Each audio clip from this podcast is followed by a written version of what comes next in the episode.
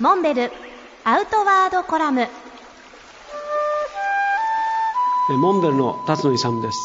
先週は私が日本で初めてのロッククライミングスクールを開校したお話をしました。そもそもなんでこのロッククライミングスクールを起こそうか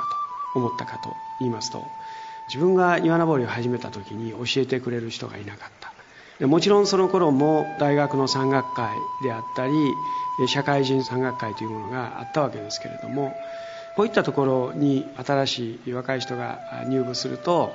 まず先輩が一から全て手ほどきをしてくれるわけです。すなわち先輩が後輩を指導するという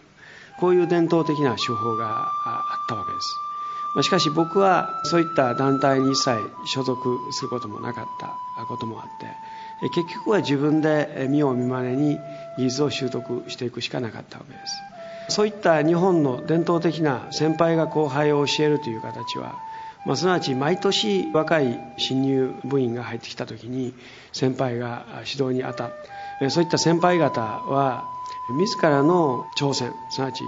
より高みを求めるというような自分の登山ができないという状況を目の当たりにしていました。そういったこともあって、本来基本的な登山技術でありますとか自分の安全を確保するための知識とかそういったことは登山学校に入ってお金を払って教えてもらってもいいんじゃないかというふうに思ったわけです。それで早速日本に帰ってきて僕はロッククライミングスクール岩登りを一から教えることをなりわいとできるような岩登りを教えるということで対価をいただくということ。プロフェッショナルなクライミングスクールの運営をしてみたかった。